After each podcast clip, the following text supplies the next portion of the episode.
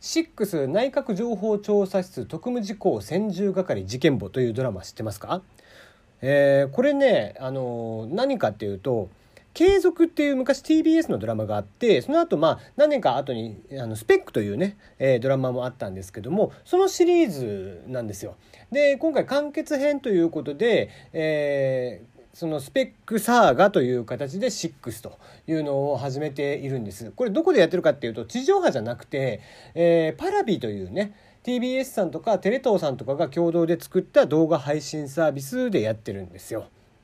でね、まあ、一応そのスペックが僕は好きだったまあもともと SF 好きだったりだとかまあねあのジョジョとかが好きだったりとかしたんでね、えー、それをまあジョジョのねスタンドを、えー、超能力というものに置き換えて、まあ、描かれている作品に近いっていうふうに考えてもらえたらすごく分かりやすいと思うんだけど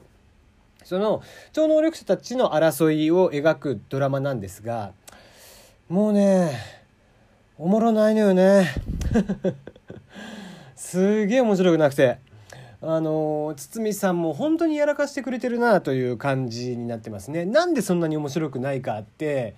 とにかくあのスペックシリーズでも最後ね映画になっていたりとかしましたが話を広げすぎたんですよ。もうそのえー、国のねその中枢部との戦いみたいになっちゃってちょっともう話を広げすぎてしまった感が非常に強かったんだよね。でそうした中で、えー、パロディとかがあったりだとか何かの作品のオマージュがいろいろあったりだとかまたね堤さんがやっていた過去の違う、えー、局のドラマの、えー、キャラクターらしきものが出てきていたりとかあの非常にそういうね、えー、コメディチックな部分もあったんだけどなんかねその辺りもその相変わらずやってるんだけどさこう俺面白いことやってるでしょちょっとみんな笑ってよっていう感じが非常に強くてちょっともうねいたたまれなくて非常に見ててイライライライラします。あのまあもちろんねスペックシリーズ継続シリーズを見ていた人たちからするとね柴田純とかっていうその継続から出てきていた主人公の名前とかも出てきたりとかしてうわもう柴田の名前出てくんじゃんとかっていう人もきっといるんだろうけどただねあの騙されちゃいけないね。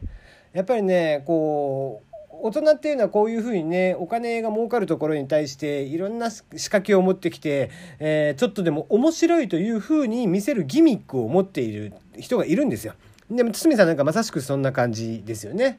えー、決してねあの作品自体が面白くないと言ってるわけじゃなくてもうくだらない部分が多すぎて面白い部分を打ち消してしまってる非常に稀有な作品だなと思ってますね。えー、騙されたと思って是非パラビで、えー、6を見ていただければなと思いますよ。